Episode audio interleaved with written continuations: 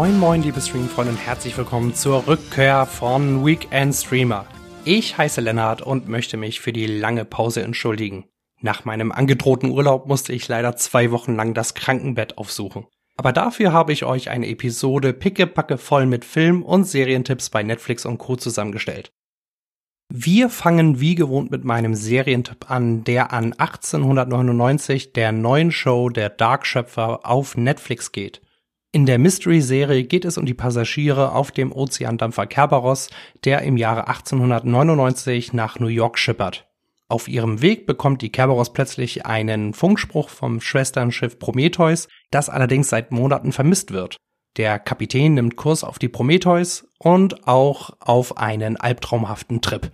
Wie schon Dark bietet auch 1899 wieder einige düstere Rätsel, die es zu knacken gilt und fesselt den Zuschauer so an den Bildschirm.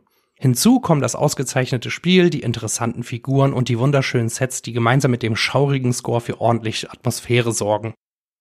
Die sonstigen Serienneuheiten der letzten Zeit teile ich euch wie üblich in Kurzform mit.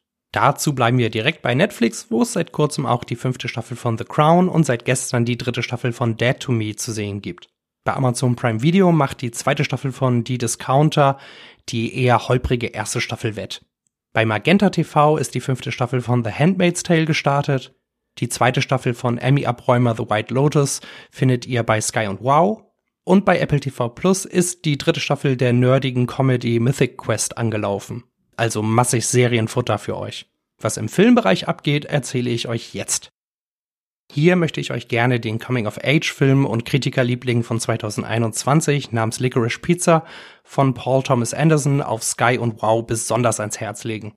Darin verliebt sich der 15 Jahre alte Highschooler Gary, gespielt von Cooper Hoffman, dem Sohn von Philip Seymour Hoffman, im San Fernando Valley im Sommer 1973 in die zehn Jahre ältere Alana, die umwerfend von der Musikerin Alana Haim in ihrem Schauspieldebüt gespielt wurde.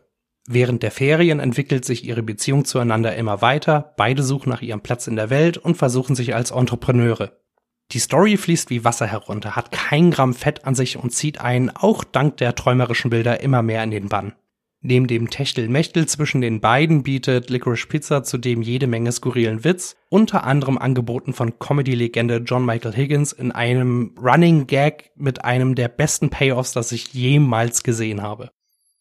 Die weiteren Filmtipps präsentiere ich euch wie immer im Ticker-Modus. Auch hier bleiben wir kurz bei Sky und Wow, wo ihr euch seit neuestem die ganz ordentliche Videospielverfilmung von Uncharted und das feine Sci-Fi-Drama After Yang mit Colin Farrell anschauen könnt. Netflix hat mit dem Abenteuerfilm Schlummerland, dem Thriller Das Wunder, Enola Holmes 2 und King Richard mit Schlägertyp Will Smith allerlei Neues zu bieten. Disney Plus hat die Fantasy-Komödie Verwünscht nochmal im Angebot und Apple TV Plus hat mit dem Drama Causeway und der passablen Tragikomödie Raymond and Ray ebenfalls nachgelegt. Für mein Doku-Tipp bin ich ausnahmsweise mal top aktuell und möchte euch den Vierteiler Katar WM der Schande in der ARD Mediathek empfehlen. Der widmet sich, wie der Titel schon suggeriert, der anstehenden Fußball-WM im Katar, die durch Korruption, Menschenrechtsverletzungen und Sportswashing überschattet wird. Dabei geht die Doku darauf ein, wie Katar die Vergabe mit Geldkoffern manipuliert haben soll, wie die Arbeiter leiden mussten, wie es überhaupt zu dem Plan kam und welche Fassade der Wüstenstaat aufbaut, um sich bei den Ahnungslosen als fortschrittliches Land darzustellen. Wer sich für die windigen Machenschaften um das Sportereignis interessiert, sollte unbedingt reinschauen. Und ich selbst werde diese WM auch als Fußballfan komplett boykottieren. Ein Boykott sollte man auch gegen meinen Rockopera der Woche aussprechen, der Buchverfilmung The School for Good and Evil von Paul Feig. Der Film hat mit Charlize Theron, Kerry Washington, Michelle Joe und Lawrence Fishburne zwar einige bekannte Namen im Aufgebot, doch die überlange Geschichte wirkt nur selten griffig, das andauernde Overacting bringt einen manchmal zur Rage und die klischeebehafteten Figuren sind nicht viel mehr als Schablonen. Ich habe den Film im Urlaub geguckt und habe mich irrsinnig gelangweilt. Und damit wäre mein Comeback auch geschafft.